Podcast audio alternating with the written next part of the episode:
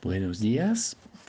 Hoy leemos el Evangelio en San Lucas, capítulo 21, los versículos 5 hasta 11. En aquel tiempo, algunos hablaban del templo, admirados de la belleza de sus piedras y de las ofrendas que lo adornaban. Jesús les dijo, esto que ustedes contemplan llegará un día en que no quedará piedra sobre piedra, todo será destruido. Ellos le preguntaron, Maestro, ¿cuándo será eso?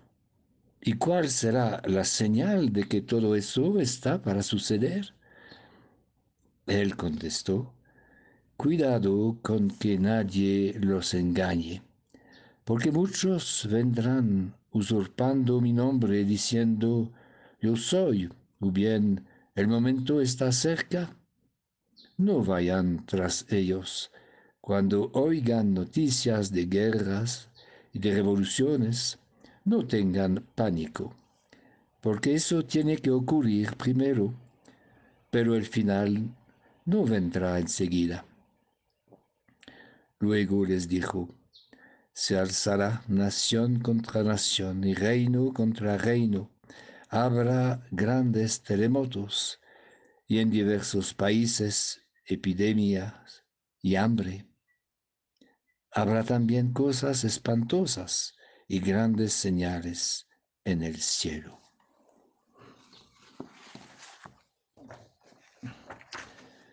Como siempre, en la última semana del año litúrgico escuchamos el discurso sobre el fin de los tiempos. Visiones espantosas, guerras, epidemias, terremotos, hambre. A las preguntas, ¿cuándo tendrá lugar todo eso y cómo será? Jesús no contesta, sino con una invitación a la vigilancia y unas recomendaciones. Tengan cuidado, no teman. Todo será destruido, dijo Jesús, incluso el templo, obra de muchas generaciones, centro visible de la fe de Israel. De hecho, el templo de piedra ha sido destruido. No ha quedado piedra sobre piedra. Pero Jesús había dicho también hablando de su resurrección, en tres días lo reconstruiré. La única piedra angular firme para edificar es Cristo. Es Él el verdadero templo. Efectivamente, el templo ha sido destruido, pero las sagradas escrituras subsisten. La palabra de Dios queda viva y Jesús resucitado sigue acompañándonos. No tengan pánico, dice Jesús. Estas noticias de guerras y revoluciones tienen que ocurrir primero, pero el final no vendrá enseguida. No hay que confundir, nos dice el Evangelio, los eventos del fin de los tiempos y los acontecimientos de la historia. Hay que distinguir la historia y el fin de los tiempos.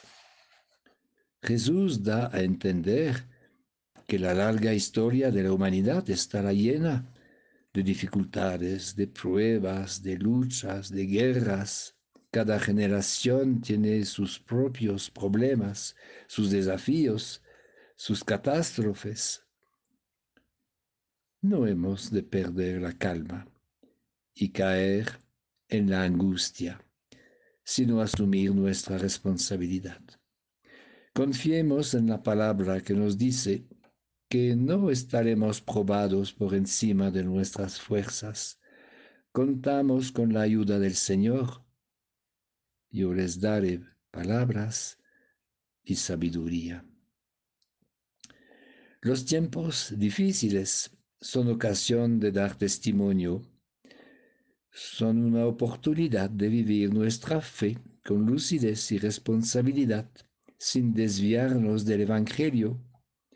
Es la oportunidad de aprender a vivir estos tiempos de manera positiva y evangélica, porque más allá de todas las pruebas hay una aurora radiante que nos iluminará. El pasaje del libro de Daniel en la primera lectura se termina con una invitación a la esperanza, con la imagen de esta piedra que cae del cielo y destruye los imperios poderosos. Al final será Dios quien instaurará un reinado de justicia y de verdad, un reino que nunca será destruido y durará para siempre.